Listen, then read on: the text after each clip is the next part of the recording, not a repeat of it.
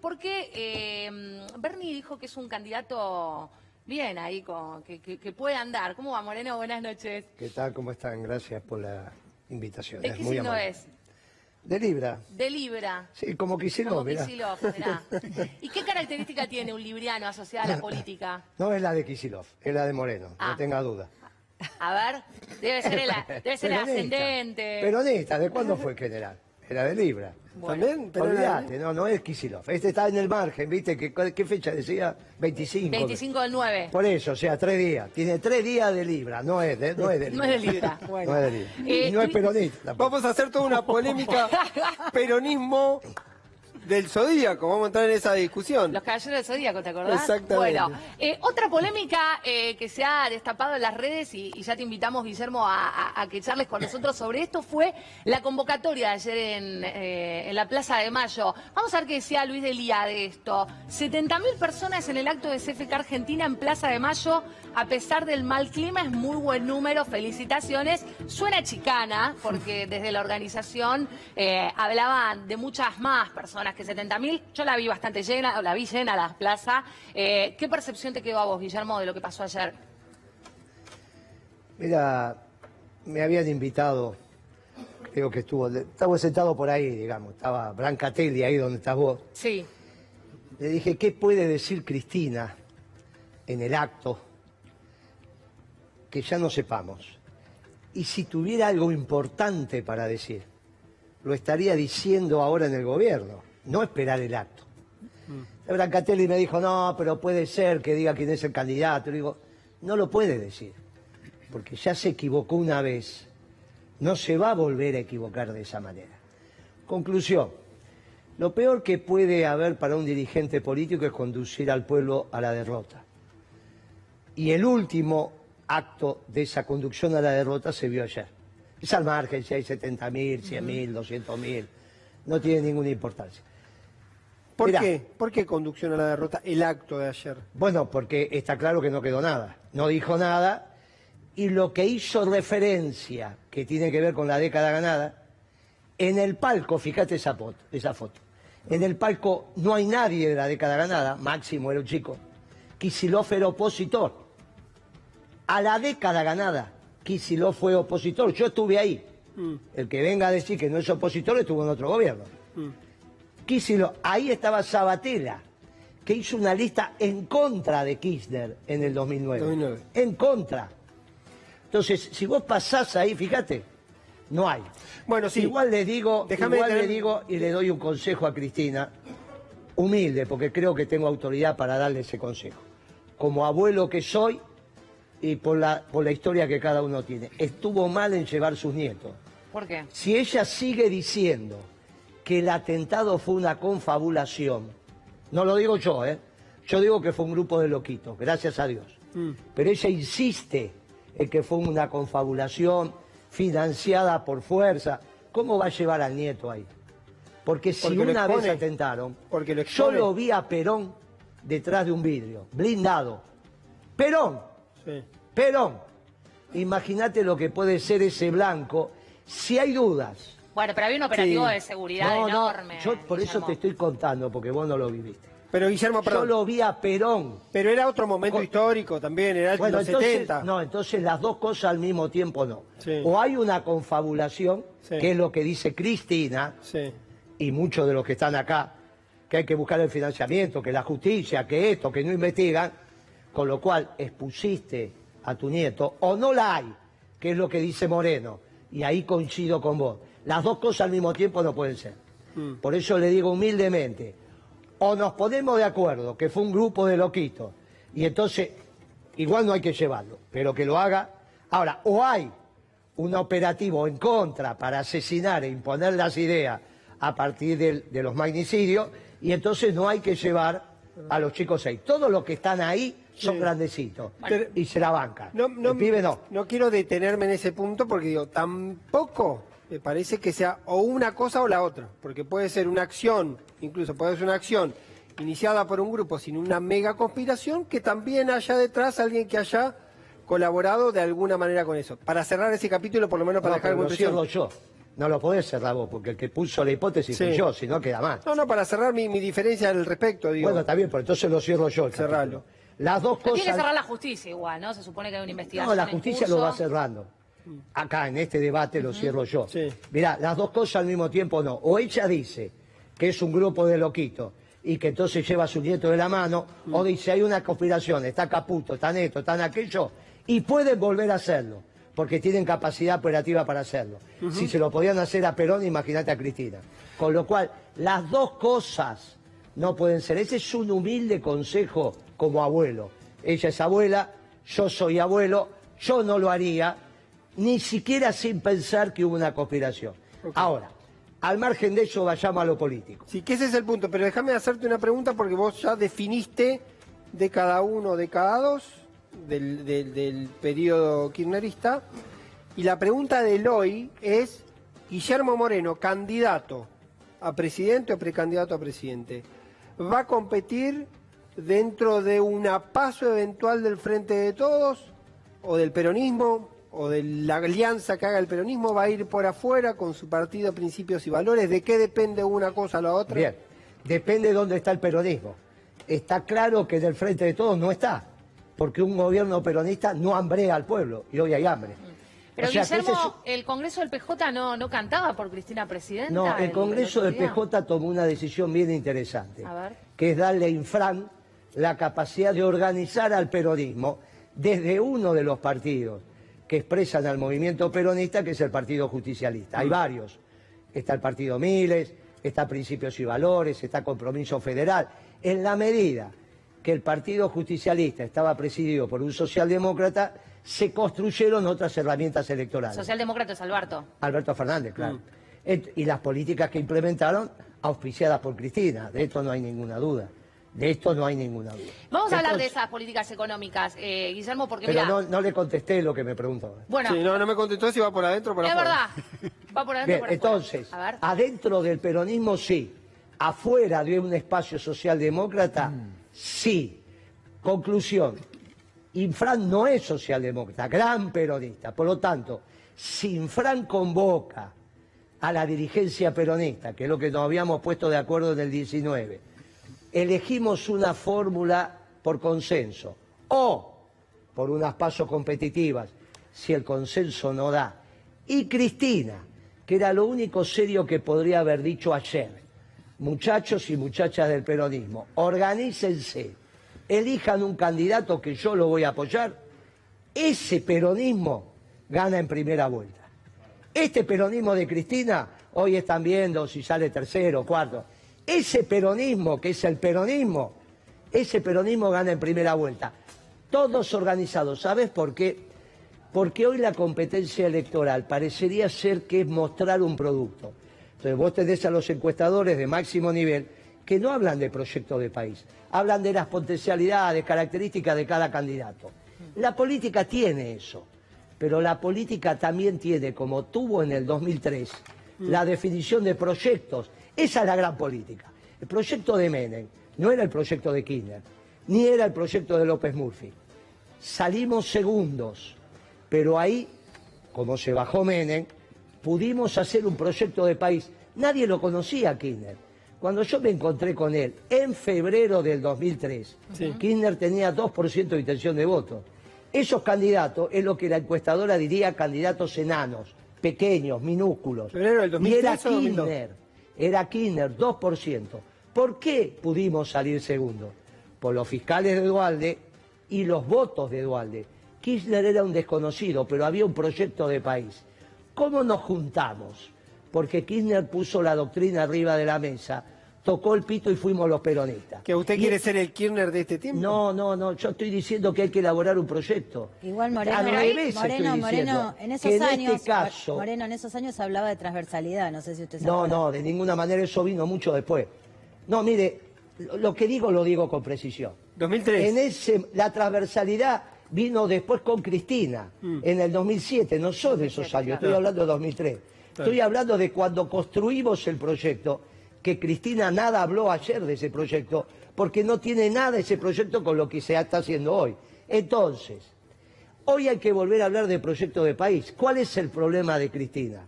no pudo hablar de proyecto de país porque ya no lo tiene. Porque si lo tuviera, lo estaría haciendo ahora en el gobierno.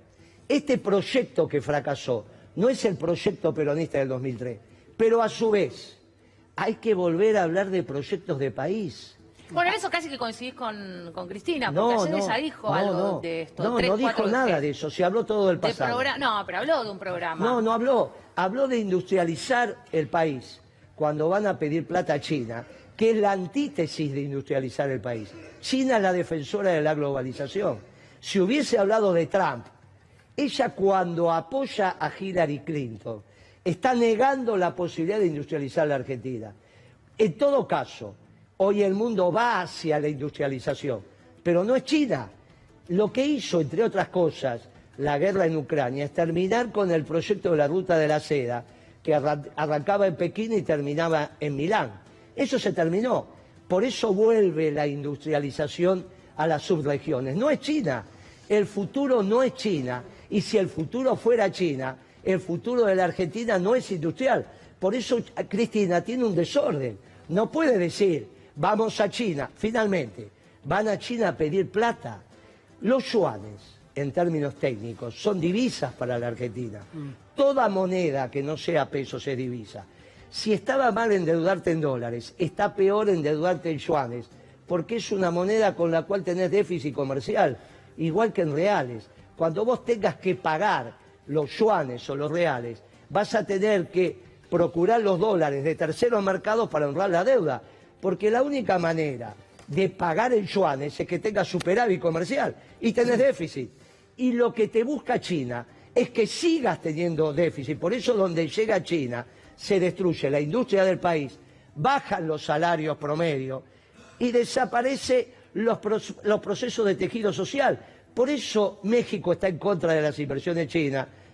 En nuestro Pero gobierno una- no pero México tiene una alianza con Estados Unidos. ¿Perdón? Pero México tiene una alianza de ese orden con Estados Unidos. No, al revés. Le está diciendo a Estados Unidos, dejen de invertir en China, traigan las fábricas para el sur de México, acá vamos a dar las manos de obra y ustedes nos compran los productos. Ese es el, último discurso de AMLO. Le aconseja a Biden que la- las, las inversiones que le queden en China vengan para México. Al revés, no van a México a buscar. Le están diciendo salgan de México, de, perdón, de China, a los norteamericanos y vengan a México. No hace lo que hace este gobierno de endeudarse en una moneda donde tenés déficit fiscal cuando te la pasaste durante todo este siglo, al menos los peronistas, diciendo que había que desendeudarse. Ahora la solución es endeudarse. Esto es ridículo. Vamos a quedarnos en la economía porque preparamos algunas placas, Guillermo, eh, y queremos conocer cuál es tu mirada respecto de, mira, tres que pasaron por eh, la gestión de la política económica en nuestro país y queremos preguntarte para vos quién manejó mejor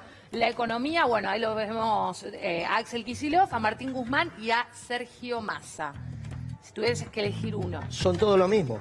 ¿todo es lo mismo? Este ciclo económico empezó con la devaluación de Kisilov. El ciclo económico virtuoso fue de producción y trabajo. En la Argentina no se devaluaba, no se hablaba de la tasa de interés, no se hablaba del riesgo país. Yo pensé que me ibas a poner los economistas de la década ganada. No pusiste ninguno de la década Bueno, ganada, no es casualidad. Este es el ciclo. Lo que pasa son los este es- economistas después de que usted se fue de gobierno. Esta es la década. Ya te, 2013. te pareces a la nata, ya que estás interrumpiendo todo el tiempo. Escuchame una cosa. A- esto me pusiste tres economistas de la década perdida. Vos me tenés que poner economista de la década ganada. Ahí no podés poner a Feletti. Ahí podés poner a Lavagna. Ahí podés, incluso lo podés poner a Amado.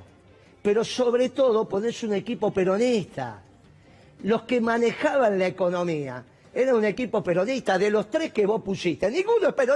Ninguno pero es no se dan cuenta que ninguno es peronista. ¿Cómo puede ser? A ver, tenemos uno que quiere volver a los 90, a ver si te gusta más o menos. Vamos. No, de los A 90 ver, nosotros por no somos. Mirá, ahí tenés. eh, Muy interesante lo que está pasando con mi ley.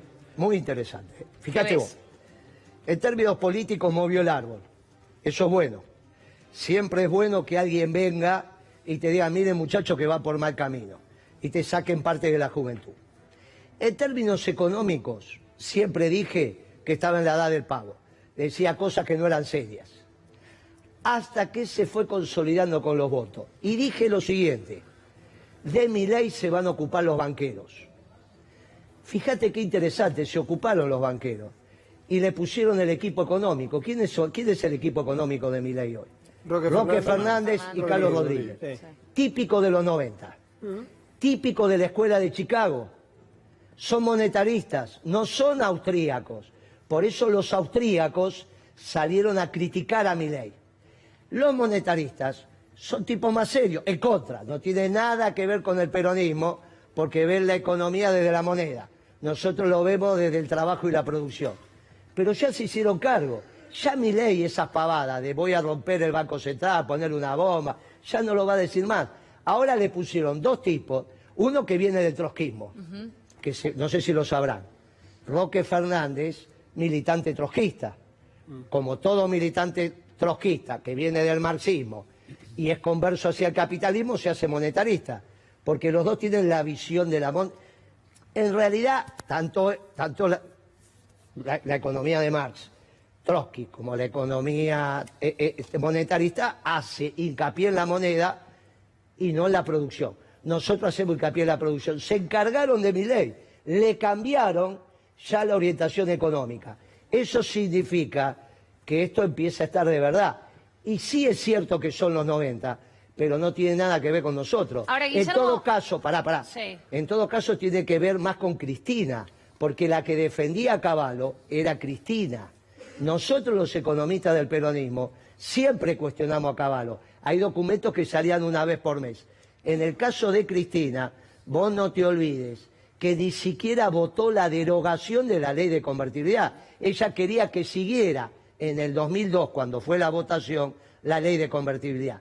Obviamente después nos encontramos en la acción. Como nos encontramos en la acción y Kirchner era un muchacho con profundas ideas peronistas y con ganas, bien, hicimos un gobierno extraordinario. Pero lo hizo el peronismo, no la socialdemocracia. ¿eh? Por eso te cuento, febrero del 2003, cuando lo conozco a Kirchner, tenía 2% de intención de voto. ¿eh? Y, y salimos segundo con el 22.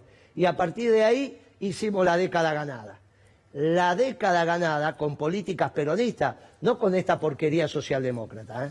A ver, vamos a cambiar de, de placa porque, bueno, estamos haciéndole preguntas a, a Guillermo Moreno. Eh, antes hablamos de Milei y ahora hablamos de otro, eh, que ayer dijo Cristina que le hizo ponerse el país de sombrero, ¿no? Eh, ¿Lo imaginas a Martín Lustó de jefe de gobierno, efectivamente? Yo desearía que no, vamos a trabajar para que no. Es una moral, al margen de su vida privada, que es un problema de él, pero que ya demostró que tiene bastante poca moral. En su vida pública mintió en la mesa presidencial y yo estuve ahí. Cuando Cristina dice que la hace poner el país de sombrero, él le miente a Cristina, es lo que no cuenta Cristina, lo podría haber contado. Ella le pregunta a Lustó, Lustó su propuesta la consensuó con el sector privado y Lustó le dice que sí. Le pregunta a Alberto Fernández, que estaba en su izquierda, ¿usted valida lo que dice el ministro? Alberto, que era el jefe de gabinete, dice, y si lo dice el ministro, me mira a mí y me dice, Moreno, su propuesta la consensuó con el mercado. No, no era mi rol. El otro actor que estaba ahí es Urquiza, secretario de Agricultura, éramos cinco. Por lo tanto, Lustó que dice que consensuó su propuesta con el sector privado, es el que termina ganando la discusión, una decisión correcta de Cristina. Si un funcionario no habló con el sector privado y el otro dice que la consensuó, esa es la que hay que hacer. Ahora, me da- me da. Alguien que miente en la mesa presidencial no tiene atributos morales para conducir los destinos ni siquiera de una ciudad. Ese es Lustó. No te quiero interrumpir porque si no me acusás de la nata, pero... Pero ya me interrumpiste pero- de vuelta. No, no te interrumpí más, te dejé No, terminar. te dejé terminar la frase, te, dejé terminar la frase. Te contuviste. Dos cosas te voy a decir. Primero, ¿no es también una ingenuidad creer que la 125 fue solo, un poco como lo dice Cristina, un error técnico? Era una decisión de naturaleza política. No, no, fue un error técnico. Primero, hasta estaban he- hechos mal los pasajes de término. Cuando a mí el jefe de gabinete de Lustó, que es el mismo que fue jefe de secretario de Hacienda de Dujovne, en una conferencia de prensa famosa de Dujovne, donde estaban mal hechas las cuentas, no sé si te acordás, sobre, sobre el acuerdo con el fondo. Lo que era 100% no sumaba 100%, sumaba mal. Cuando un periodista dice, pero eso no suma 100%, el secretario de Hacienda empezó a hacer gestos. Ese era el jefe de gabinete de Lustó, que me vino a explicar a mí la 125. Le di al pizarrón, empezó a escribir, le dije, muchacho, lo que está sumando pasa restando, está mal hecho eso. Eso es de escuela secundaria. Agarró y se fue, no volvió nunca más.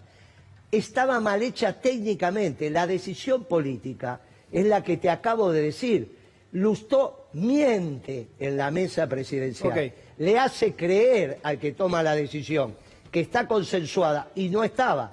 La decisión política es producto de la mentira de Lustó. Es lo mismo que el comandante en jefe te diga, tengo 100 batallones acá para entrar y resulta que no tiene ni medio. Bueno, Me quedó, la- tenemos, me, sí. quedó, me quedó pendiente, perdón. Sí. ¿Qué tiene que pasar para que compita dentro o afuera del frente de todos? ¿Qué plazo tenés? No, Brevísimo. no del frente de todos, no existe más y eso Bueno, está... la marca que tenga el PJ Nacional, porque el PJ No, Nacional va a no, estar en el frente la de marca todos o que lo tenga sea. el PJ Nacional tampoco porque está presidido por un socialdemócrata. Es Infran, presidente del Congreso y que tiene la manda.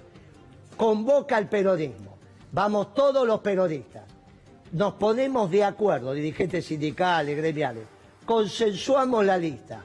Y si no, unas pasos competitivas en ese frente que se hará entre los distintos partidos que expresan al peronismo. Si no convoca la paso competitiva. Sí. Vuelvo a decir. Si no hay y, unidad- Fran, y Fran convoca. Ajá. Llama a los dirigentes sindicales, intendentes, gobernadores, etcétera. Nos ponemos de acuerdo en una fórmula. Puede ser que no nos pongamos de acuerdo. Entonces tenemos que ir a una paso competitiva en el frente que se arme entre todos los partidos. Si a su vez Cristina dice, voy a acompañar esa fórmula que hicieron los muchachos y muchachas peronistas, si ella en vez de querer digitar, decir todo lo que no tiene que hacer porque está gritando, déjenme en paz, solamente acompaña. Vota esa fórmula peronista, no como hizo una vez que dijo voté a Bordón, que terminó siendo embajador de Macri. Voto la fórmula peronista, esa fórmula peronista, porque tiene el proyecto de país adecuado para la Argentina, gana en primera vuelta. Es lo que está esperando el pueblo. El pueblo no está esperando un candidato que tenga tres votos más, diez más, que no sea nada. El pueblo está esperando el proyecto peronista. Bien, Quiere bueno. volver a comer. Para eso el peronismo. Le vamos a preguntar a Sheila en un rato, eh, a ver si, si un armado así gana en primera vuelta. Gracias, Moreno. eh, Gracias, a ustedes por la venido. invitación, muy agradecido. Bueno, muy bien. Eh, vamos a hablar de eh, dolarización.